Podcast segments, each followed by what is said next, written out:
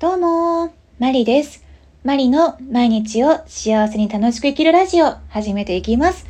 皆様いかがお過ごしでしょうか、えー、少し前にオンラインにて心と体のリラックス習慣ということをテーマに何人かの方とお話をする機会がありました。メインで仕切っていらっしゃったのが女性の経営者であり、何冊か本も出していたりとか、お洋服のお店もオンライン上でオープンしている方でした。その他には、え小学校の先生ですとか、あとは、え腸内細菌についてセミナーをしているえ先生や美容家の方なんかもいらっしゃいました。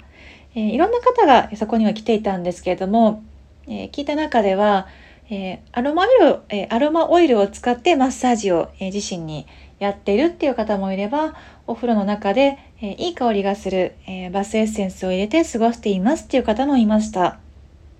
また、え小学校の先生ですと、えー、お昼の時間帯、えー、ご飯帯は今コロナ中でみんなで会話をしながら、えー、楽しく時間を過ごすということができないんですけれども